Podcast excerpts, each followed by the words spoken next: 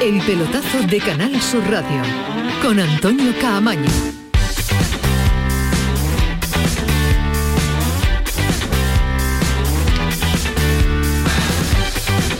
Hola, ¿qué tal? Buenas noches, 11 y 4, sintonía de Canal Sur Radio. Esto es el pelotazo, lunes de resaca. Y vaya lunes, eh, porque nos deja la liga un par de meses de competición, ocho jornadas con muchos objetivos todavía por decidir. Muchos objetivos abiertos y lógicamente con implicación de los equipos andaluces. El Sevilla, por ejemplo, perdió en el día de ayer, tercera derrota de Lopetegui en toda la temporada, ¿eh? en toda la temporada, pues con tres partidos perdidos el, abandona el segundo puesto, pasa de segundo a cuarto. Barça y Atlético de Madrid han puesto ya velocidad de crucero y parece difícil que se caigan de la Liga de Campeones. A priori, todavía queda mucho por oh, pelear y muchos enfrentamientos incluso entre equipos de la parte alta de la tabla clasificatoria. Así que el panorama se presenta todavía con eh, esos dos meses de competición hasta el 22-23 de mayo con mucho en juego. Es una pelea Sevilla-Betis por el cuarto puesto. Hoy ha aparecido el presidente del conjunto hispalense, el presidente del Sevilla, don José Castro, en los medios oficiales, para con habilidad, con habilidad lanzar un mensaje de tranquilidad, un mensaje de pelea, un mensaje de objetivo todavía por cumplir. Pepe Castro. No solo dependemos de nosotros mismos, sino que además tenemos una, ventaja interesante en punto, ¿no? En todo caso es evidente que hemos hecho muchas cosas bien, pero que también hemos hecho cosas mal, eso es claro, ¿no? Eh, hemos perdido muchos puntos, esa ventaja que teníamos de puntos, ¿no? Ha perdido muchos puntos el Sevilla y le ha recortado una barbaridad el Barcelona y el Atlético de Madrid en los últimos dos meses de competición, desde que se iniciara el año 2022. Ismael Medina, ¿qué tal? Buenas noches. Hola, ¿qué tal? Muy buena, Antonio Camaño. ¿Qué te deja esta jornada de liga por la parte alta? Ahora vamos con la parte baja del sufrimiento, pero la parte alta de liga de campeones que se aprieta. Ahora también comentamos eh, la victoria de la Real Sociedad en el minuto 94 porque lo mete de lleno también en la pelea por la liga de campeones, pero se desinfla el Sevilla, se recupera el Betis, va a ser una pelea sevillana por el cuarto puesto. Bueno, y con la, con la Real también metido. Yo creo que el Betis no se, eh, no se recupera porque para mí nunca se ha desinflado, ha sido un equipo muy regular, que ha tenido algún, algún partido malo. Sin bueno, eh, para mí ha sido un equipo que ha mantenido una regularidad tremenda porque tiene los mejores números en liga, eh, si no es de toda su historia, prácticamente de toda su historia, después de, de 30 jornadas, que se pone muy interesante la pelea por, por las Champions. Que el Sevilla tiene que recuperarse y mucho, que es un equipo triste, tremendamente monótono en ataque, con muchos problemas ante el gol, que es verdad que pierde muy poco, ayer fue la primera derrota en la segunda vuelta, pero también gana muy poco, solo tres triunfos, siete empates y una derrota. No hay que esconder que el Sevilla tiene muchos problemas para generar fútbol de ataque. Y además que es un equipo triste en el campo y existe una enorme preocupación en aficionados y preocupación dentro del vestuario y en el club. Por eso ha salido hoy Pepe Castro, porque quedan cinco partidos en casa y lo que parecía hace dos meses que estaba muy claro, la Liga de Campeones cogido, a día de hoy no. hay dudas. Tiene que mejorar mucho el Sevilla y por contra el Betis es un equipo alegre, con pegada, generando ocasiones. Pues es un equipo que lleva toda la temporada instalada en la felicidad. Y al Benito Villamarín habitualmente es signo de alegría de ver goles y de pasar un rato agradable. Con mucho que decidir y con eh, muchos puntos en eh, juego, pero pondremos encima de la mesa el momento crítico del Sevilla, si puede llegar el Betis a la Liga de Campeones, si Atlético y Barça pueden eh, frenar en, esta, en esta velocidad que llevan para pues, poder aprovechar la coyuntura y que se puedan meter los dos equipos sevillanos en la Liga de Campeones. Lo debatiremos ahora en un ratito, en un instante, pero el Betis también volvió a desplegar un juego espectacular, cuatro goles, golazos algunos de ellos, doblete de Juanmi, tremendo el William Carballo, espectacular Alex eh, Moreno. Falipineda, ¿qué tal? Muy buenas. Muy buenas, Antonio, ¿qué tal? dice el, eh, el profeta, el, el poeta de, la noche nocturna, Ismael Medina, se instaura la felicidad en toda la temporada. Que me ha gustado mucho la, expresión, que me ha gustado mucho. Hay felicidad instaurada en, el, en, el, Benito Villamarín permanentemente. Felicidad instaurada y control del ecosistema. Estar, mucho con, Jorge. Sí, que, se veo, que, que, has leído últimamente para instaurar la felicidad. ha venido arriba. Pues sí, yo, creo que el Betis, para aportar al principio, le ha sentado el paraón de maravilla. de maravilla porque ha recuperado frescura, chispa y eso es fundamental en un equipo tan, tan atacante. De hecho, 24 eh, remates ¿eh? sobre la portería de Osasuna, que recuerda al Betis de los mejores tiempos, al Betis que vuelve a golear eh, en cuatro goles y de cuatro en cuatro y un equipo exultante. Un equipo que pasó por encima de Osasuna y que, bueno, ahora mismo está al alza, al alza. De todas maneras, este triunfo de la Real Sociedad, lo, estábamos comentando, mete, mete de lleno al, equipo vasco en una apasionante pelea por la Champions, porque la clasificación se ha fracturado un poco con la derrota del Villarreal.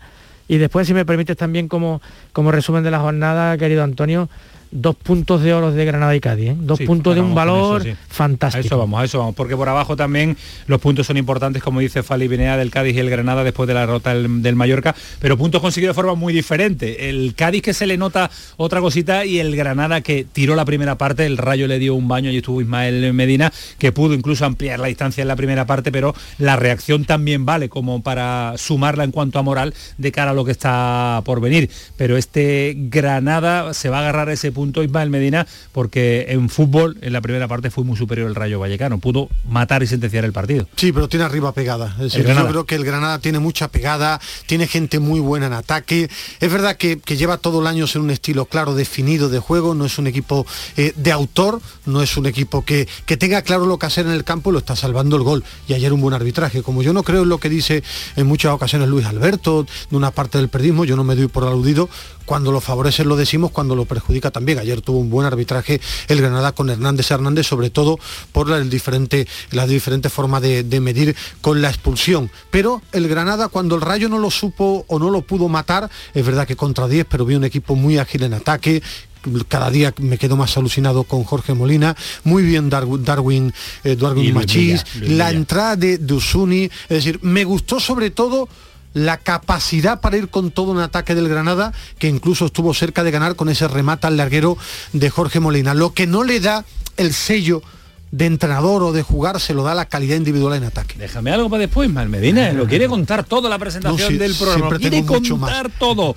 En segunda, el Almería sale de los puestos de ascenso ojo a la Almería que en este momento de la temporada no nos está dejando la mejor versión del equipo de Rubia. A pesar de todo, el técnico de la Almería pide tranquilidad consecuencia normal de, equipos que tienen un ritmo alto de puntuación y, cuando llega acumulas dos partidos sin poder ganar, pues es normal que el Valladolid nos hubiera podido pasar, pero que estamos en la batalla totalmente y no solo de la segunda plaza, sino también de la primera. Eh, cinco puntos de cuatro puntos de distancia hay entre el primero y el Almería y el tercero, así que queda todavía mucho por eh, no, antes, antes, si no lo digo, reviento. muy mal, muy mal, horroroso el bar esta jornada. Espérate, lo del penalti del Madrid. Sí, sí, es que, es que no hay que pasar por esto. Muy mal el bar. Pero espérate con la ansiedad. Que acabamos de ver en San Sebastián, que madre. que, ve, que, que, se le ocurre, se le viene a la mente y lo tiene que soltar ahora. Apúntalo, Ismael Medina, apúntatelo. Con una libretita, apúntate, tengo que decir lo del penalti de Vigo y el penalti de la Real Sociedad. O los penaltis, porque eh, quiero contar a nuestros oyentes que el Málaga ha presentado su tercer entrenador de la temporada. Menos mal que el final de la Real Sociedad no anda fino porque si no estaríamos hablando de situación crítica para el Málaga. Pablo Guede, exjugador del Málaga en los años 90, presentado como nuevo técnico del Málaga, del equipo de la Costa del Sol. Y vamos, que se ha enamorado, que estaba enamorado de Málaga y si te llama tu amor de toda la vida, pues pasa esto. Si el Málaga requiere de mí en este momento, yo no le puedo decir que no es difícil explicar mi sentimiento, no entiendo la pregunta, pero si el Málaga te llama, bueno, le puedo decir que no. Y es el momento que toca, no me fijo en eso. No, no, ahora que está bien, vengo, que tiene dinero, vengo, que no, no, no. Cuando te golpea la puerta del club de tus amores, para adelante. El club de tus amores. En Huelva, fin de semana de fiesta, ya ese equipo de segunda federación, la, derrota de Lutrera hace que el decano hacienda de categoría sin competir este fin de semana. Ahora estamos en la fiesta onubense con Ricardo Ubri y con el capitán también de ese decano del fútbol español. 11 y 13 está Antonio Carlos Santana, está Manu Japón, está aquí con Canterla. Todo el equipazo preparado un lunes en el que imagínense las ganas de contarles cosas que tenemos hechos, anécdotas, situaciones, polémicas, resultados, todo en el pelotazo hasta las 12 de la noche. Comenzamos. El pelotazo de Canal Sur Radio con Antonio Caamaño. Aquadeus, ahora más cerca de ti, procedente del manantial Sierra Nevada, un agua excepcional en sabor, de mineralización débil que nace en tu región. Aquadeus Sierra Nevada es ideal para hidratar a toda la familia y no olvides tirar tu botella al contenedor amarillo. Aquadeus, fuente de vida, ahora también en Andalucía. Con tu coche no te líes. Conmigo te mueves seguro, eres puntual, ahorras, llegas donde quieras y contaminas menos. Transporte público de Andalucía, seguro, económico y sostenible. Junta de Andalucía. Desde Frutos Secos Reyes tenemos algo que contarte y te va a encantar. ¿Eres de pipas con sal? Estás de suerte. Lanzamos las nuevas pipas con sal del tostadero de Reyes. Más grandes, más ricas y con un sabor que no querrás otras pipas con sal. Pipas con sal del tostadero de Reyes. Las del paquete negro. Tus pipas de siempre. ¡Viva el Rasque Diem! ¿El Rasque Diem? Querrás decir el Carpe Diem. Eso era antes. Ahora lo que se lleva es el Rasque Diem. Así que Rasque Diem. Rascas de la 11.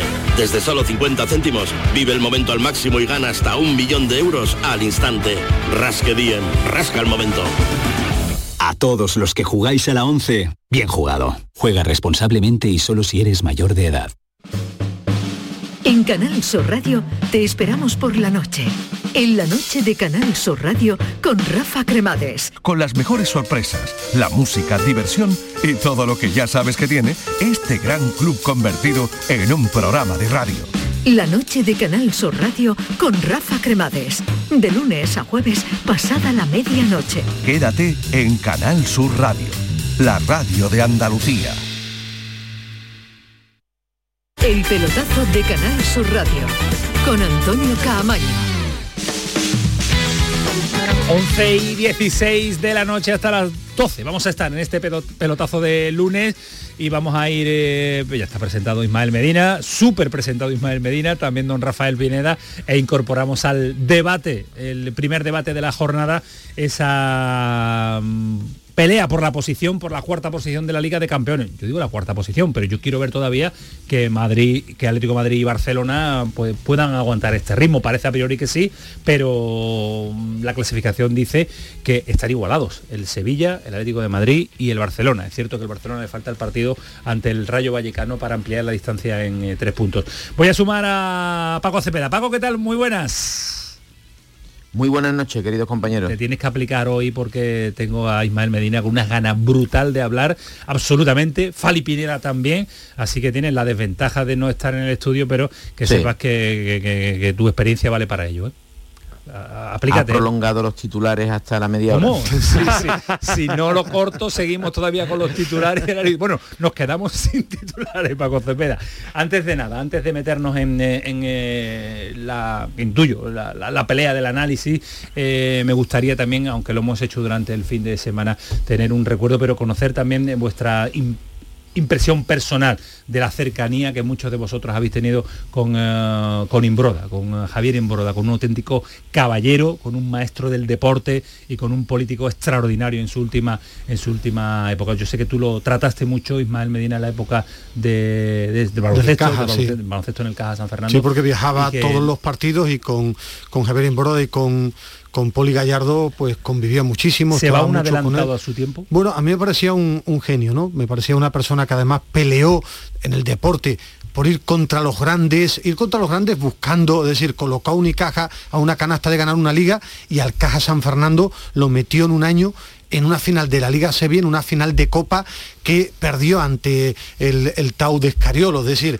consiguió cosas, bueno, en Sevilla el baloncesto quitando esa época con, con, Petrovic, pero yo no recuerdo el tirón que tuvo el baloncesto en Sevilla como sí con Heverin Broda. A, mí me marcó primero porque me gustaba mucho escuchar y tuve la fortuna de estar mucho con él, incluso en alguna que otra charla en, en Europa y después también personalmente, ¿no? Desde libros que me recomendaba, eh, las cosas que se le pasaban por la cabeza, muchas charlas con él, incluso en su casa en, en Málaga, cuando yo iba a hacer los partidos de Unicaja, tuve la fortuna de conocer a la persona, de disfrutar mucho con el entrenador, porque a mí como periodista deportivo me, me apasionaba seguir de cerca lo que él hacía en el baloncesto y repito, tuve la fortuna de conocerlo personalmente, hablando mucho con él y aprendiendo de una persona. Hoy escribe aquellos que quieran leer un artículo que refleja muy bien, por lo menos lo que yo viví De Luca de Lucas. Auri en mucho deporte, Tremendo. hablando del Imbroda entrenador y el Imbroda político. Yo conocí al entrenador y a la persona y era un espectáculo. La Tremendo, verdad es que, tremendo. es que merecía mucho la Es pena. verdad que no se pierdan el artículo de Lucas Ori en, en, eh, Mucho Deporte porque es eh, espectacular, pone los Escribe- vellos, pone los sí, vellos de, es que de tiene una facilidad para escribir y para transmitir. Para tra- lo estaba leyendo y a era, de, de las palabras. era real todo lo que, lo que Eh, bueno, planteamos encima de la mesa también, ¿existe la pelea Paco Cepeda sevillana Sevilla Betis por un puesto en la Liga de Campeones?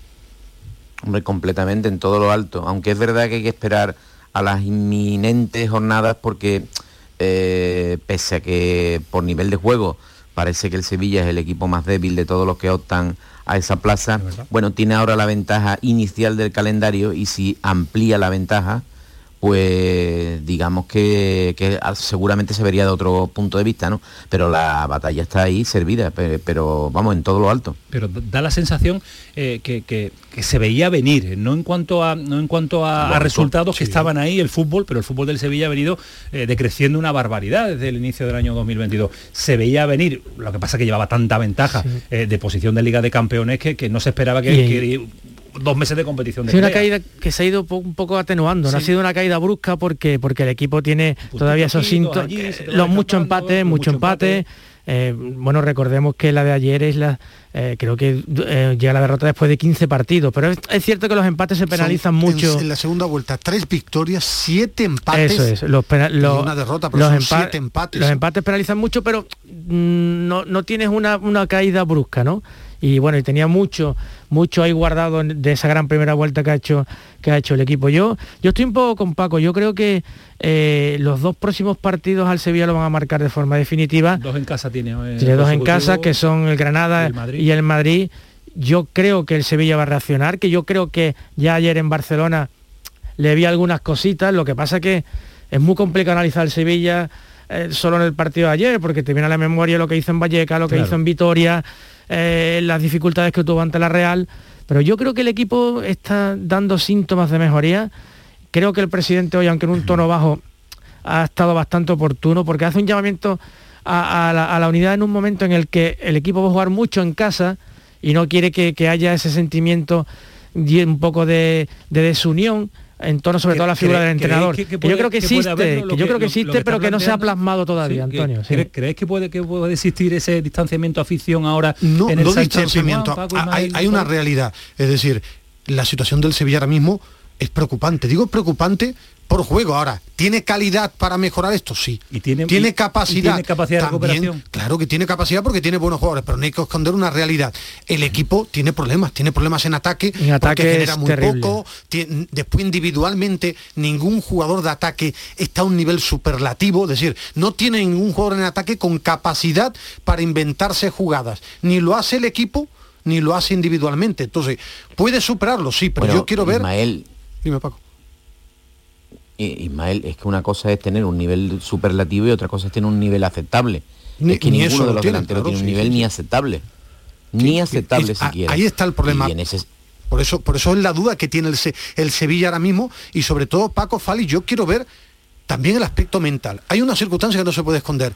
El sevillismo está preocupado por el juego, pero está preocupado porque el cuarto es el Betis y juega bien al fútbol y marca muchos goles. Eso no se puede No, esconder eh, en una ciudad el- como el, Sevilla. el segundo juega bien al fútbol, el No, tercero no, juega bien eh, al es fútbol, el el, cuarto, quinto no. juega bien al El fútbol. Atlético de Madrid no, tira, no, no es para tirar cohetes, pero No, pero ah, está jugando bien al fútbol, ¿eh? El Atlético de Madrid. Atlético para mí es el Madrid mejor Atlético de Madrid la temporada. Para mí está juega ahora, ¿eh? igual que siempre, lo que pasa es que tiene a Joao mil Félix. veces mejor que el Sevilla, Para- vamos. Para, mí tiene Por lo a Joao Félix. lo que juega. Bueno, para mí tiene a Joao Félix en rache, tiene jugadores en ataque en rache, a mi percepción. Ahora hay una realidad. La, la preocupación es porque el quinto es el Betis y está jugando bien al fútbol. Y Sevilla, en esto se vive, entonces hay que ver la capacidad mental del equipo para afrontar estos momentos de campeonato, porque para mí calidad tiene. Ahora quiero ver cómo es capaz de una, solventar este, una este toro. triple, yo diría Ismael que viene una triple preocupación. Uno, que no juega un pimiento.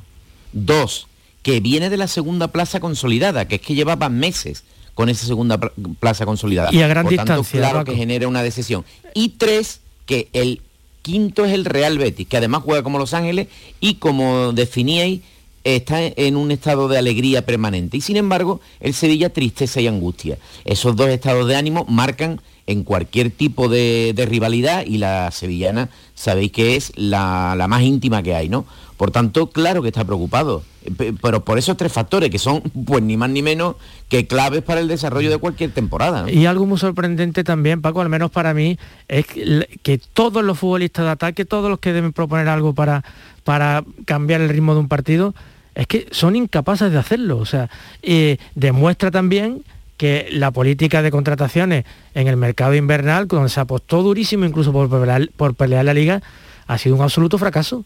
Es que completamente de acuerdo. Hay muy poco nivel. No, mm, yo es que yo es que dudo de los especialistas en fútbol internacional, sinceramente. Siempre he dudado de ellos porque el bastión de todos ellos me parece que, no ve los partidos de fútbol, que colecciona datos y, simplemente colecciona datos. Eh, y la mayoría de los especialistas en fútbol internacional lo que hacen es pues eso, acumular vivencia de tres partidos por aquí, cuatro vídeos por allí, pero que realmente para ver los futbolistas hay que seguirlo pero, de verdad muy, muy próximo. Pero que, muy próximo. de lo que tú estás comentando, ¿desde dónde puede llegar la reacción del Sevilla? Porque ¿Desde dónde tiene que llegar? Porque tiene buen equipo. pero ya tiene un buen equipo. Sí, pero yo no lo veo tan bueno. ¿eh? a mí me parece que tiene buen equipo, no extraordinario equipo. Yo creo que tiene una gran defensa y, un gran portero, pero a partir de ahí... Yo creo que en ataque tú, es decir, tiene la obligación Lopetegui de sacarle algo más.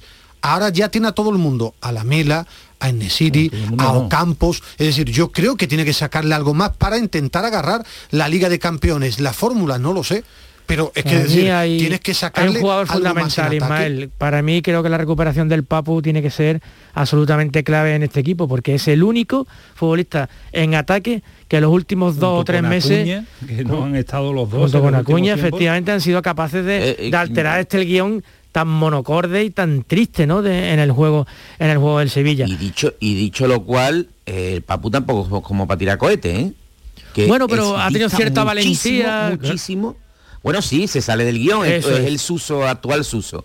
Es el, futbolista que con permiso sin él se sale del pase de seguridad, pero que tampoco está ofreciendo un nivel como para esperarlo como agua de mayo, ¿eh? Porque cuatro pinceladitas a lo largo de cuatro meses, ¿eh?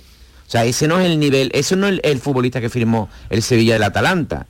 Eh, se esperaba muchísimo más de él, de un internacional por Argentina, de un futbolista que catalizaba todo el juego, de un equipo súper ofensivo como el Atalanta. Se esperaban muchas más cosas, se esperaba más uno contra uno, muchísimas cosas. Lo que pasa es que el tuerto en el país de los ciegos es el rey. Yo, yo creo que el Sevilla tiene que recuperar algo de alegría, y eso sí depende del, del entrenador, del club, es decir, el Sevilla juega con una tensión que es impropia. El Sevilla ha cogido este año como club y el cuerpo técnico, que es el gran error para mí de Lopetegui, no se puede jugar 10 meses, aunque tengas pandemia, aunque tengas la mayor, eh, eh, el mayor número de lesionados, que es una realidad. No se puede jugar nueve meses con el estadio, en el estado de agobio, de tensión, de cada partido que si no gana se va a acabar el mundo, así no se puede jugar al fútbol. Entonces el Sevilla tiene hace Hace, te decía Ismael, bien el presidente, de algún modo, eh, tocar arrebato ¿no? a su gente, pero a ver cuando el equipo mm, invita a que el público anime, que es muy aburrido animar a un eh, Rakiti a Jordán, Jordán a Rakiti, Rakiti a Diego Carlos, Diego Carlos a Cundé, ¿eh? Eso es muy difícil. Y porque el fútbol... Está teniendo un mérito tremendo todo el que va al campo Sevilla. Y porque el fútbol también, Paco, y, recurriendo un poco al gran tópico de, de Valdano, también un estado de ánimo y en el Betis, en el Betis eh, está instalada otra forma de vivir el, eh, eh, que, el fútbol. alcanzar el, Betis considera posible alcanzar a Sevilla. Yo creo que se lo está creyendo. Yo creo que es un objetivo complicado, pero que en la mente de los futbolistas del Betis todo es posible. ¿Tú piensas que sí Yo creo, yo creo que sí, pero que, que, va a ser muy difícil porque, que queramos o no, el Betis tiene una final de la Copa en la cabeza. Y eso va a pesar en el ánimo de los futbolistas, al menos en los dos próximos partidos, quizás no en el de Cádiz, pero en los próximos seguro. Más le da.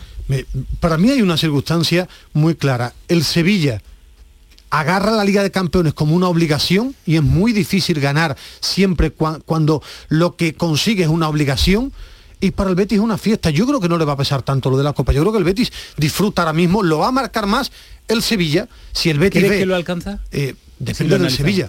Depende del Sevilla. Es que no, no, no por la ventaja numérica. Depende de que tú el Sevilla juegas el sábado, el viernes contra el Granada y el sábado juega el Betis. Si el Sevilla no gana el Granada, claro, es que tú vas por delante. Tiene que sacar ese partido. Es que el Sevilla tiene el partido del viernes para mí es muy importante. muy clave, muy clave. No es lo mismo que el Betis llegue. Bueno, sí, pero tú llegas a Cádiz como el Sevilla no ganes, el Betis se puede colocar a uno o a dos puntos. Y la Real también. Entonces, es que tú eres el que abre, el que tienes la apertura en casa con la obligación de ganar. Y no es lo mismo. Si yo creo que el Betis es un equipo que no tiene ninguna presión y que la presión se la va a marcar lo que haga el Sevilla. No, no el Liga no. No, la presión la tiene el Betis, la felicidad la tiene el Sevilla, porque la Liga de Campeones es la obligación del Sevilla. No, supone 20, millones de euros, tiene, vaya presión. No tiene ninguna presión, es una pero vienes, desde atrás y, no, es, tu pelea, Antonio. Hombre, ahora mismo sí, porque está, no es tan importante. Eh, hay de, vamos a ver, hay deportistas, por ejemplo, vamos a poner, por ejemplo, el verdadero deportista y no la cosa que estamos hablando ahora, ¿no? Que estamos, eh, Carlos Alcaraz. El chaval ya ha dicho, me veo con nivel para jugar y ganar un gran slam. ¿Eso es malo?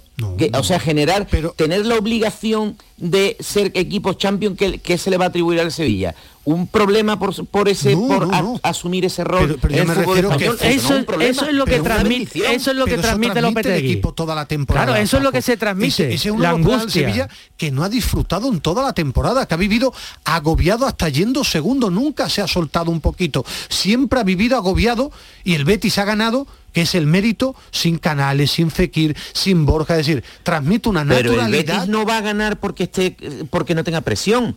Va a ganar y gana porque juega muy bien al fútbol. Pero, pero es que saber manejar o la presión. Claro que, tiene presión. ¿Cómo que el Betis no tiene presión? Tiene una copa en, casa, por llamarlo de algún modo. Esa sí es la gran presión del Betis. Ilusión pues, pues, pues ya está, si el, deporte es presión siempre. de todas maneras, hay una parte lúdica, pero hay una parte de, que es una profesión y todos los días hay ciencia. De todas maneras, Paco, si me permite, el Sevilla no ha jugado siempre tan mal como en los últimos dos meses. ¿eh?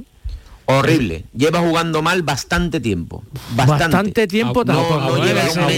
aburrido, sí, pero el Sevilla, ¿eh? Sevilla antes mm, metía mucha más presión, la presión arriba la hacía eh, bien. Fali, no, te voy a obligar, no te voy a obligar a algo tremendo que sería revisar los partidos del Sevilla, porque no, no te quiero mal. No. Pero de verdad que muchos de los partidos que sacaba eran terriblemente malos. Fuera de casa sí.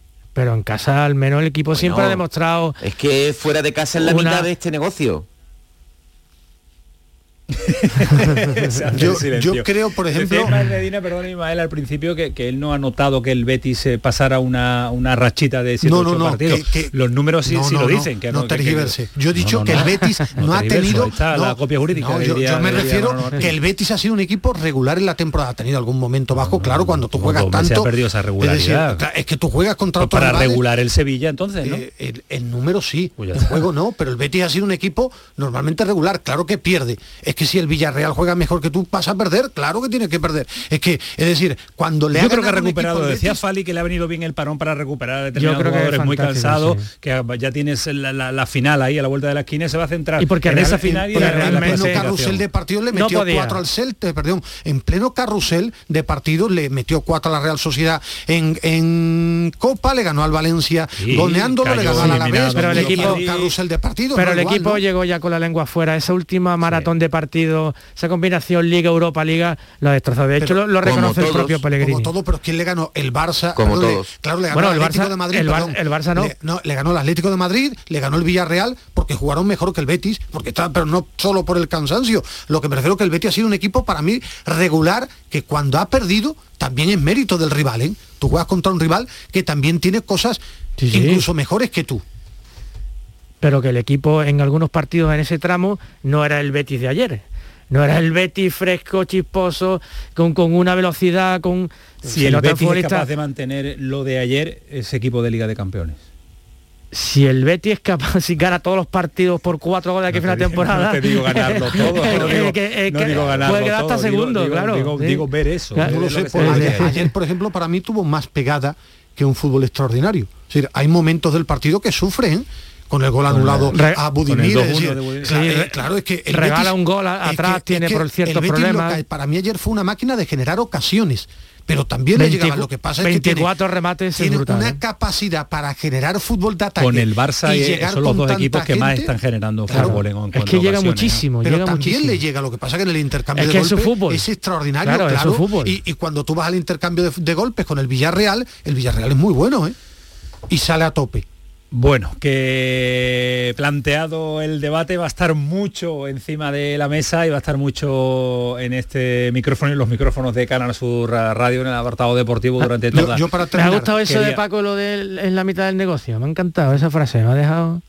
me ha dejado pensativo. me ha dejado pensativo. Y yo me eh, sigo pero ¿La has anotado en tu blog de notas? Aquí está. ¿sabes? Aquí, porque Fali, sigue manteniendo la educación de apuntar y Ismael Medina lo ha perdido. Tenía unas libretas, pero Ismael ya lleva años que no apunta y lo ha perdido el ya tiene unos iPads y unas no, no, dos teléfonos Paco dos teléfonos. Paco soy incapaz unos de, iPads soy capaz de el iPad lo maneja eh, Luisito Meo que bueno para yo manejar el iPad tengo que llamar a Camaño y que me diga. Venga una, cierto, una pincelada rápida. Jornada de polémica en cuanto a lo de y, de forma muy rápida en el Sevilla cuando no había fútbol se generó para mí un debate no me lo abra otra vez no que era complicado. Es que va a seguir seguro Lopetegui no se sigo manifestando lo mismo que dije aquí. Todo va a depender de la, temporada temporada que es que cuando había parón y salió Lopetegui hablando y Monchi parecía que ella iba a seguir seguro y lo va a marcar los resultados. Eh, decía Luis Medina Cantalejo, eh, presidente del Comité Técnico de Árbitros, cuando llegó que eh, los penaltitos no se iban a pitar, las jugaditas más.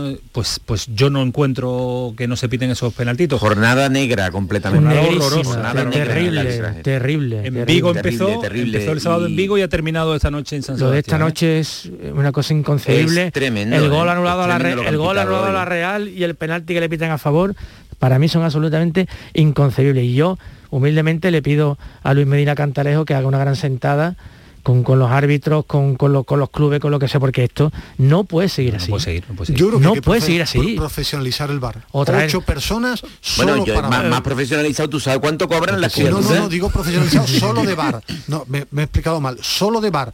este lío, no, no, este lío de pitar. Ah, compañero que... es de cachondeo es de cachondeo porque no hay es decir cada uno pita lo que le da la gana. dónde van ahí dónde van ahí a, los vestuarios de los clubes o, solo van, a las reuniones de árbitros yo me traía árbitros de, China o esto ahora esta esta jornada, errores para mi garrafales lo del último penalti del Madrid. Es tremendo el penalti de hoy. El gol anulado a Sorlo que tampoco lo veo. Y después para mí algo mucho más preocupante. Y digo que no lo conozco de nada que expulsen a, a Iraola que se cabrea como un mono porque es normal que son dos jugadas iguales y no la trata igual, porque le diga que pierda tiempo. Y yo veo a Xavi en un reportaje hoy, pero he visto también a Lopetegui, por hablar de un técnico andaluz que lo siga a pie de campo, que protestan, los árbitros no tratan igual a entrenadores de equipos pequeños y entrenadores sin nombre que a entrenadores y además, grandes. y eso sí me preocupa el mundo del fútbol en general, eh, plantillas, técnicos y aficionados, están enloquecidos. Ahora se pide más que nunca que cualquier mano, todas se reclaman desde los campos. Todas, cualquier movimiento, cualquier golpe sobre... Eh, eh, si de verdad queremos un mejor arbitraje, también hay que bajar el pistón de la crítica, de, del agobio, porque es que realmente no se van a poner de acuerdo nunca. Entonces, yo de verdad que ha sido una jornada negra. Y, los eh, futbolistas, para Paco, reflexionar. Los futbolistas, los futbolistas saben que el bar, el contacto lo pita y lo buscan degradadamente y se tiran de una manera increíble. Por favor, un poquito también de reflexión a los profesionales. Y los árbitros también que reflexionen que las que están fallando, ¿eh? que no se encierren en su burbuja. ¿eh? Vicente Moreno acaba de decir que aquí no hay ninguna duda, los penaltitos no se pitaban, pero que esto es mi penaltito, dice Vicente Moreno. Es que lo ha pitado el de campo. Es que el error viene del de campo. Porque luego ya como que si el contacto, que si eh, claro y manifiesto, que es claro y manifiesto. Para mí es claro que no es penalti. No es penalti. Pero para el del bar, pues no, no. Gracias Paco Cepeda, un abrazo muy fuerte, cuídate mucho. Gracias a ustedes siempre. siempre. Siempre, claro, es que había cogido un ritmo. Se nota que Paco ha estado de medio centro. Paco, porque lo advertí, le digo, Paco, o, súmate o te come Ismael Medina. Antonio, retírate y déjale el programa a Ismael Medina que tiene todavía tres o cuatro cosas que hacer. Me voy yo, que se quede, ¿no? Pues no le va a dar tiempo de contar todo lo que tenemos que contar. Un abrazo, Paquito. Esto es el pelotazo, Canal Su Radio, lo pasamos genial. Pero ahora ve como en 22 minutos contamos todo lo que tenemos que mérito. contarle. Ahora, ahora el marrón que llega para mí, Medina. Dale, Manu. El pelotazo de Canal Sur Radio. Información, cercanía, diversión. Así es la tarde de Canal Sur Radio con Mariló Maldonado. Tu programa de radio de las tardes en Andalucía. Con toda la actualidad y las historias que más te interesan. La tarde de Canal Sur Radio con Mariló Maldonado. De lunes a viernes desde las 3 de la tarde. Quédate en Canal Sur Radio. La radio de Andalucía. Canal Sur Radio, Sevilla. Vente a Dimarsa, ponte en mis manos y dile chao, dile chao, dile chao, chao, chao, empieza ya tu autoconsumo, nuestro petróleo es el sol. Leques fotovoltaicas Dimarsa y despreocúpate de la factura de la luz. Dimarsa.es. A ver, si CAS significa coche y OLED significa bueno, bonito y barato, Sevilla OLED CAS. Si quieres un coche que no te farte de nada. Con toda la confianza de Grupo Concesur. ¡Guau! ¡Vaya furgoneta! La he alquilado en Iberfurgo. Está súper nueva. No parece de alquiler. Ya, en Iberfurgo disponen de una flota en perfecto estado y te ofrecen presupuestos a medida. En Iberfurgo somos expertos en alquiler de furgonetas de carga, pasajeros y carrozados. Visítanos en iberfurgo.com o en Sevilla en el Polígono Industrial Parsi. Con tu coche no te líes. Conmigo te mueves seguro, eres puntual, ahorras, llegas donde quieras y contaminas menos. Transporte público de Andalucía, seguro, económico y sostenible. Junta de Andalucía. En abril, Sol 1000. Con Social Energy, atrapa el sol y di no a la subida de la luz. Ahorra hasta un 70% en tu factura y sé un revolucionario solar aprovechando las subvenciones de Andalucía. Pide cita al 955 44 11 11 o socialenergy.es. Solo primeras marcas y hasta 25 años de garantía. La revolución solar es Social Energy. En Vitaldent, este mes, 15% de descuento en tu tratamiento dental. Porque sabemos que tu sonrisa no tiene precio. ¿Cuál? ¿Mi sonrisa? ¿Será la mía? Oye, ¿y la mía? Claro, la vuestra y la de todos. Hacer sonreír a los demás no cuesta tanto. Pide cita en el 900 101 001 y ven a Vitaldent.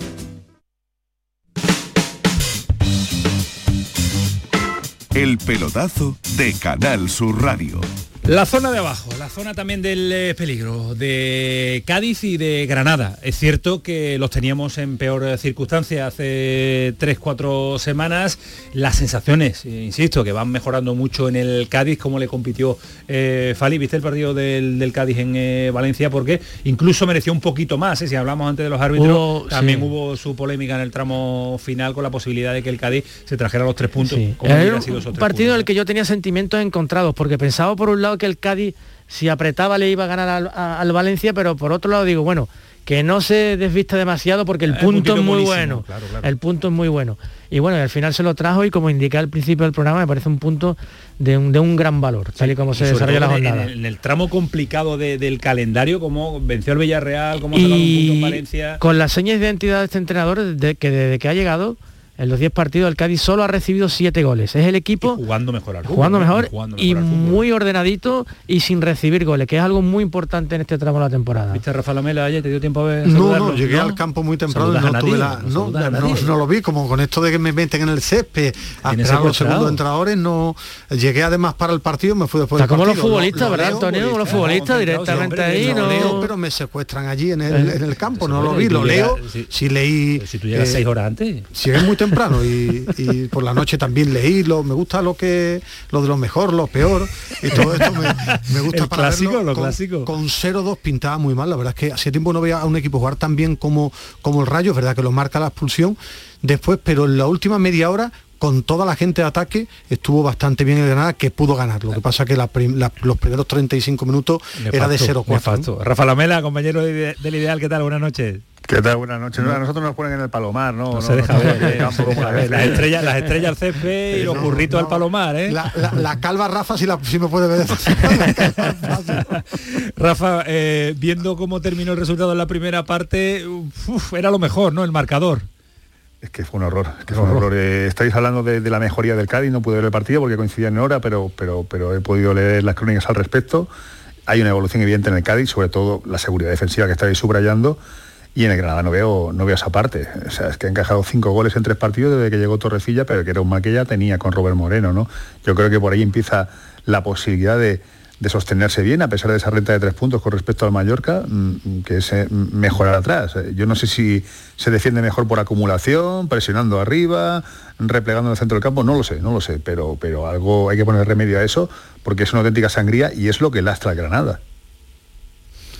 Eh, yo, me quedé con esa duda, es decir, igual que con Diego Martínez siempre hablábamos equipo de autor y la gente puede pensar que es un equipo de autor que tiene muy claro a lo que juega, es decir, y, hacía mejor el bloque individualmente. Yo veía al Granada y era la primera parte, la primera parte era un equipo partido en dos, era gente buena en ataque, pero claro, como no robaba, siempre llegaba tarde a las pelotas divididas, el rival tenía, tenía metros para tocar, entonces ahora mismo tiene ese dilema, que la gente de ataque, si individualmente es buena, pero se rompe tanto el equipo que le llegan muy fácil, le generan muchas Le ocasiones. hacen muchos goles y además muchos goles de la nada, ¿no? De un simple centro al área, en el un balón al área es prácticamente gol del equipo del equipo contrario. Pero es un equipo que tiene carácter, ¿eh? Es un equipo que cuando se ha visto prácticamente eh, hundido ha sido capaz de reaccionar en Vitoria y ayer y Porque para conseguir tiene buenos jugadores. Tiene buenos jugadores, Rafa, tiene buenos jugadores. ¿Hay más tranquilidad? ¿Está el ambiente algo más calmado? ¿Tú que lo vives día a día? A ver, eh, es cierto que, mm, que Torrecilla en el día a día está actuando con bastante coherencia, está recordando algunas cosas a Diego Martínez en el trato con, familiar con el vestuario, que el hecho que se hayan eh, anunciado ya las renovaciones, aunque ya estaban hechas con algunos veteranos, pues también un pozo de tranquilidad y que como decía Fali, ese espíritu indomable que tiene Granada de resistencia sigue ahí, ¿no? Eso está ahí latente y hay jugadores que lo tienen en el ADN, ¿no?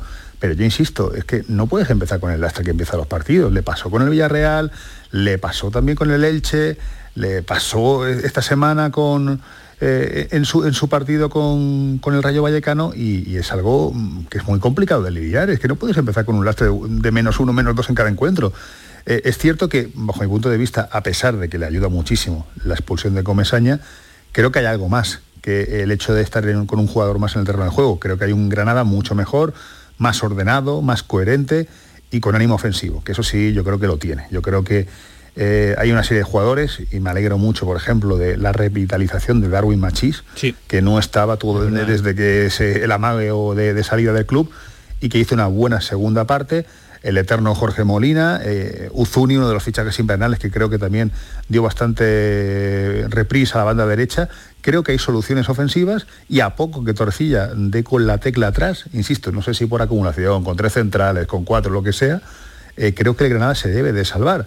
Tiene dos partidos claves, uno no es el de este viernes, bueno, el de este viernes lo dejo así un poco abierto, es el de la semana siguiente con el Levante en casa y luego eh, tiene que ir a Mallorca. Ahí, ahí, Ahí está, es ahí está, la clave, ahí está Rafa, clave. ahí está. No solo lo que puede sumar, sino lo que deja de sumar el rival por la por la salvación. De Rafa, mm, de Torrecilla va a continuar, ¿no? no ten- Mientras sí, lo sentido, ¿no? mantener. Tiene que pasar una catástrofe, una cosa muy rara, Claro. pero bueno, fijaros, también pensaríamos hace unas semanas que Mendilibar seguiría hasta final de temporada y hoy ha caído, ¿no? Eh, en principio Torrecilla no, no peligra, eh, hay una confianza en que con él se pueden conseguir cambiar las cosas, que la gente está con él, que los futbolistas, eh, el, bloque duro, el- la columna vertebral del equipo está, está con Rubén, pero claro, yo, yo no me atrevo a poner la mano en el fuego por nadie, ¿no? Insisto, lo de Mendilibar para mí mm, no me ha pillado muy de sorpresa porque creo que salió muy tocado del partido con el Granada precisamente, pero, pero fíjate, ¿no? Eh, Va a, ser, haber un tercer entrenador en el Alavés. Es que yo creo que Pep Boada debe estar buscando un entrenador bueno para la próxima temporada. Me explico, mientras vaya teniendo resultados como explicar Rafa, mantener a Torresilla para salvarte como sea y la clave es firmar un buen entrenador para la próxima temporada que le dé un sello al, al Granada. ¿Salvamos a los dos, Cádiz y Granada? Por Ya supuesto. que os preguntaba de la pelea Por Liga de Campeones, sí, Yo- pero con confianza, de Yo verdad. con- los tres equipos que están en descenso están realmente... El Levante da algún picotazo, pero bueno, lo, del- lo del Alavés y el Mallorca, que también tuve ocasión de verlos estos este fin de semana, que están, son equipos que están muy, muy tocados. Hay que ¿eh? rubricarlo, ¿eh? hay que rubricarlo y hay que darle a Granada y Cádiz. Sería un éxito ¿eh? después de cómo los Hombre. hemos tenido los dos ahí, menos el Granada, pero sí el Cádiz que, que salga de la zona de descenso y que se mantenga en la, la categoría. Eh, gracias, Rafa, un abrazo fuerte. Un abrazo a todos. Cuida- hasta luego. mucho. Vámonos, abuelo, porque es la noticia feliz también del fin de ¿Estás semana. feliz en Camaño? Hombre, estoy encantado de la vida. Hablar con mi Ricardo Ubri y, y poder ver al recreativo. Solo un pasito, ¿eh? Es solo un pasito abandonar la última categoría, que es la tercera federación, pero a partir de aquí pues habrá que pensar en cotas mayores. Rafa, eh, Rafa, Ricardo, ¿qué tal? Muy buenas. Hola, Antonio, ¿qué tal? ¿Cómo ha ido la jornada? He visto por ahí mucha, pero que mucha fiesta y, fe- y- y celebración, es lógico, ¿no?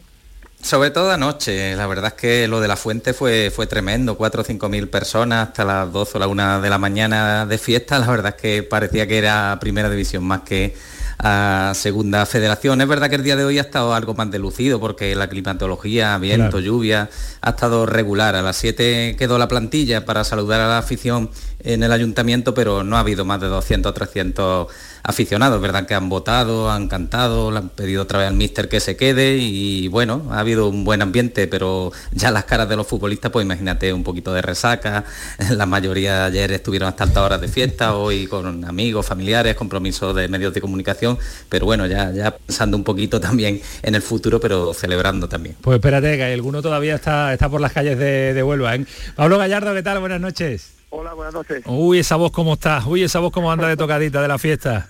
Está siendo dura la, la celebración, sí. Dura, pero disfrutándola, ¿no? Sí, dura para la garganta, pero está disfrutando mucho. La verdad que, que bueno, lo merecíamos porque ha sido un año que hemos trabajado mucho, que, que no ha sido nada fácil y, y toca celebrarlo como se merece. Ajá. Nos ha contado Ricardo Ubri y hemos visto también eh, imágenes a través de las redes sociales. El ayuntamiento ha sido ocupada por la plantilla del recreativo para disfrutar, ¿eh? Sí, sí, sí, sí. La verdad que sí, que yo lo he comentado, había muchas ganas de ascenso aquí en Huelva, muchos años que han sido más de sufrimiento que de alegría y, y bueno, se, se ha volcado todo el mundo, había afición incluso en el día lluvioso como está, eh, la sala de- del ayuntamiento estaba hasta arriba, incluso han dejado ver a algunos aficionados, la verdad es que, que ha sido muy bonito. Oye Pablo, eh, la verdad es que el recreativo era el favorito para el ascenso, pero eso también os metía presión, ¿no? Eh, si se hubiese, si no se hubiese conseguido el ascenso, hubiera sido un año también durísimo para la plantilla, ¿no? Sí, sí, o sea, antes lo, hemos comentado en el ayuntamiento, ¿no? Que, nosotros, verdad, que veníamos aquí a Huelva, los, jugadores que, que firmamos aquí, veníamos con un objetivo, ¿no? Con, con un objetivo que nos marca el club, pero que sabíamos que era una obligación, no era un objetivo.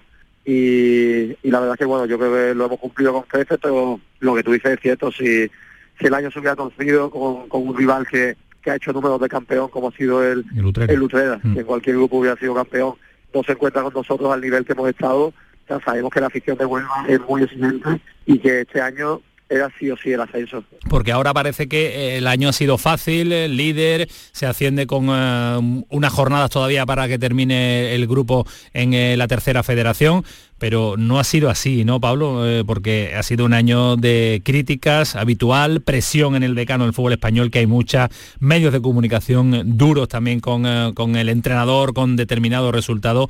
Ese es el día a día del decano. Sí, a ver, un- es una, una circunstancia de que los futbolistas aceptamos, ¿no? Y, y bueno, a ver, venir al decano en esta categoría es lo que te he dicho, era una obligación claro. sí o sí de- del ascenso. Una presión que, que hemos sabido lidiar con ella y bueno, pues aparte al final sí es cierto, ¿no? Que Huelva es un sitio de fútbol, es un sitio en el que hay pues muchos medios, eh, muchas tertulias, mucha televisión y lógicamente no todo el mundo puede estar contento con, con lo que se hace, ¿no? Entonces, mira, pues esas dificultades hemos intentado volver las fortalezas, eh, sobre todo en el campo, porque, bueno, después, lógicamente, cualquier grupo de trabajo eh, que haya que gestionar de 25 o 30 personas, es imposible que no haya diferencia. Eso es, es lógico. Al final, cualquier grupo humano, todos somos de un padre y una madre y, y las diferencias por algún lado saltan. Pero nosotros en esas cosas hemos diferenciado muy bien lo que es profesional de, de lo personal y, y cuando hemos ido al objetivo, todo el mundo hemos remado en la misma dirección y, y ha sido la forma de conseguirlo. Claro. Eh, es un primer paso, es verdad que hay que celebrarlo después de un año con muchísima tensión, pero ya hay que echarla al suelo. Como tú decías al principio, Pablo, capitán, hay que, hay que empezar a plantearse cotas mayores, ¿no? Porque en segunda federación tampoco es el sitio del recre. No, no, no. A ver, está claro que hemos hecho el, el primer pasito y todavía nos quedan tres partidos para disfrutarlo y para poder conseguir un, récord muy bonito, ¿no? De, de ser el equipo con mejor coeficiente de puntos de, de las ligas. Pero sí que es cierto que, bueno, que ya el club seguro que, que está pensando en, en las campañas venideras porque yo creo que, que un equipo de la categoría del Recre el año que viene tiene que ser otro ascenso. Eh, o sea, o al menos sobre el papel es lo que lo que todos esperamos, ¿no? Que sea un proyecto para para ello porque estando incluso en segunda vez está todavía muy lejos de- Claro. del lugar natural que debe ocupar este club. El, el sitio natural de este recreativo, por lo menos, es de la segunda división española del fútbol eh, profesional. Eh, ¿Con Pablo Gallardo en esa plantilla o, hay que hablar? Pues bueno, a ver, de momento eh, hay que hablar. Eh, yo estoy súper dispuesto a, quedarme, estoy aquí muy a gusto y, vamos, es el sitio donde quiero donde quiero acabar jugando. Eh, habrá que ver la postura del club, que, que bueno, que ojalá que, que sea la de contar conmigo, pero hemos, hemos hablado y bueno, hasta que acabe la temporada no, no van a empezar esos movimientos, ¿no? Yo ya te digo que mi deseo es quedarme y, y que ojalá que sea así. Pues ojalá se cumplan eh, tus deseos, Pablo, y muchas gracias por todo lo aportado al decano del fútbol español y que sigas todavía aportando mucho más en ese, en ese estadio vistiendo esa camiseta. Un abrazo, Pablo, a seguir disfrutando, si te quedan fuerzas Muy y ganas, ¿eh? Todavía queda un poquito. Muchas gracias. pues dale fuerte, hasta luego, adiós. Venga, hasta luego. Para Ismael, no para que estás de Nos fiesta. van a ir muy bien, ascenso de la tercera federación a la segunda federación y el Córdoba De de, la segunda primera. federación a la Poco a primera. poco, poco a poco, metiendo ahí. ocupando ese puesto, ¿no? Y es Almería, es Almería y a ver si es capaz de meter el quinto en eh, la primera división. Hasta luego, Ricardo. Hasta luego. Disfruta tú también, eh, que te lo mereces, eh, los compañeros de Huelva Gracias, 24.com. Vámonos a Málaga, porque es el tercer entrenador de la temporada. Y me decía hoy César que le daba buena espina, buenas sensaciones Pablo Guede. Por descubrirlo un poquito más, esto es lo que pretende en su llegada a Málaga, lo futbolístico. Me gusta el fútbol ofensivo, pero yo tengo una cosa que es, es la presión organizada. El pierdo y presiono lo más rápido posible, recuperarla y tratar de tenerla. Bueno, pues eh, va a tener eh, poco tiempo para llevar a efecto sus cambios eh, tácticos y su forma de entender el fútbol. César Suárez, Málaga, ¿qué tal? Buenas noches. ¿Qué tal? Muy buenas noches. El tercero del, del año. Sí, bueno, y esperemos que sea el definitivo, El ¿no? sí, sí, sí, por favor. Sí, porque ya, ya, vamos, tampoco es que de mucho tiempo para, para mucho más, ¿no? Y además ha venido no solamente para lo que queda de temporada, sino para construir el próximo proyecto del, del Málaga, porque afirmaba hasta el 2023. Es un héroe del malaguismo. Bueno, hemos escuchado nada, 5 o 6 segundos con la idea futbolística que tiene Pablo Adrián Guede, pero yo creo que lo más importante no es ya el aspecto táctico y técnico, sino el recuperar mentalmente a los jugadores y sobre todo esa cuestión anímica de, de estar ligado a la afición. Tiene algo Guede que no tenían ni José Alberto ni Nacho González, los dos anteriores entrenadores, y es esa comunión con el público. Es un héroe del, del malaguismo. Claro. Aquellos que a lo mejor no se acuerden, pues Guede fue el autor del hat-trick con el que el Málaga, en su día, ya por el año 98, consiguió su último ascenso a, a segunda división y a partir de ahí pues llegaron los mejores momentos del, del Málaga. Bueno, pues eh, por fin ha podido coincidir el tiempo en el que Guede está sin equipo y el Málaga necesita un entrenador para que se recupere este, este, insisto, héroe del malaguismo que seguramente hará que el sábado, por ejemplo, pues en cuanto suene su nombre en la megafonía, eh, el público lo adore, la Rosaleda se vuelque y se olviden todos estos problemas que ha habido durante estos últimos tiempos. Luego ya lo que falta, que es lo más importante, es que la pelotita entre, que el Málaga lleva cuatro partidos sin ganar, pero por lo menos medio gol ya va a tener el Málaga ahí en ese partido frente al Valladolid. Eso también suma en el mundo del, del fútbol, la afinidad, entrenador, grada y que haya pues eh, esa sensación también de que hay alguien en el banquillo que lo va a dar todo por sacar el Málaga de donde está. Gracias César, un abrazo fuerte. Venga, buenas Hasta noches. luego, adiós. Y nos vamos rápidamente a Almería porque eh, el Almería sale de la zona de ascenso. Joaquín, ¿qué tal? Buenas noches. ¿Motivos para preocuparnos o no? Cuéntanos. Te soy claro y directo, mi No querido digas, Camaño. ¿que sí? Razones para preocuparse hay. Esta Almería no es ni la sombra del de la primera vuelta de la competición. El equipo rojiblanco experimentó ahí una recuperación en el mes de febrero. Parecía que volvía de nuevo a ser ese equipo duro, estricto y al mismo tiempo competitivo en esta exigente segunda división. Pero parece que tan solo ha sido un espejismo porque llegó marzo y a las pruebas me remito en los últimos cinco partidos y los números hablan por sí solos. Cinco puntos tan solo de 15 posibles. Cinco puntos tan solo en las cinco últimas jornadas de liga. Una victoria en esos cinco partidos y fue en Tenerife. Incluso en el Estadio de los Juegos Mediterráneos, donde la Almería se estaba mostrando mucho más fuerte e inexpugnable, tan solo ha conseguido un punto en sus dos últimos encuentros. El empate frente al Lugo, posteriormente el Girona se llevó los tres puntos. Con cinco puntos de 15 posibles, desde luego no se puede en ningún momento mantener el ritmo competitivo de los equipos que aspiran al ascenso directo. Por ello, razones para preocuparse hay en la afición rojiblanca, aunque también hay quien dice que todavía quedan ocho partidos y que la Almería, ¿por qué no? Pues podría volver de nuevo a ofrecer su mejor imagen. Opiniones para todos los gustos, mi querido Camaño. ojalá, Joaquín, ojalá, y tú no lo cuentes. Un abrazo fuerte. Joaquín, dos minutos sin Medina, entra todo, ¿eh? Míralo, míralo, cuando te callas un poquito, cuando, te, cuando, te, regaño, te, viene presión. No, no, no, te puede la presión y te pusiste muy nervioso a falta de 22. No, porque, parece alguien que yo conozco. No, porque lo intuía desde la presentación del programa Fali Pineda, que hoy tenía ganas de coger eh, de coger mañana Hay, mañana hay un partido muy bonito de Liga de Campeones.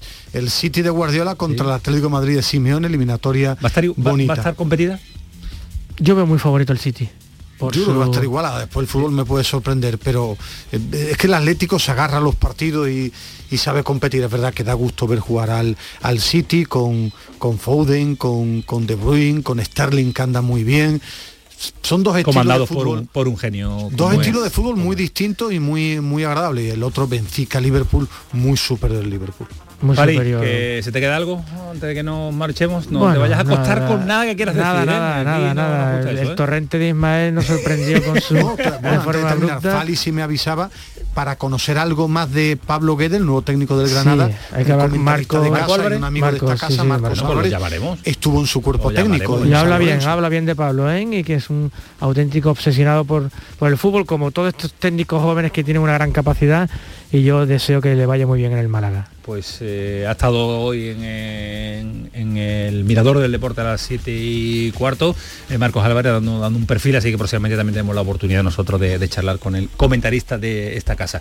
Adiós Medina. Adiós Antonio Caamaño. ¿Quieres seguir ahora con eh, Rafa Quemade? No, ahora me voy a casa y voy a yo un programa para mí mismo. Adiós Rafa Pineda, gracias. Ahora señores, Sigue siendo Canal Sur Radio. Que pasen una buena noche. Adiós.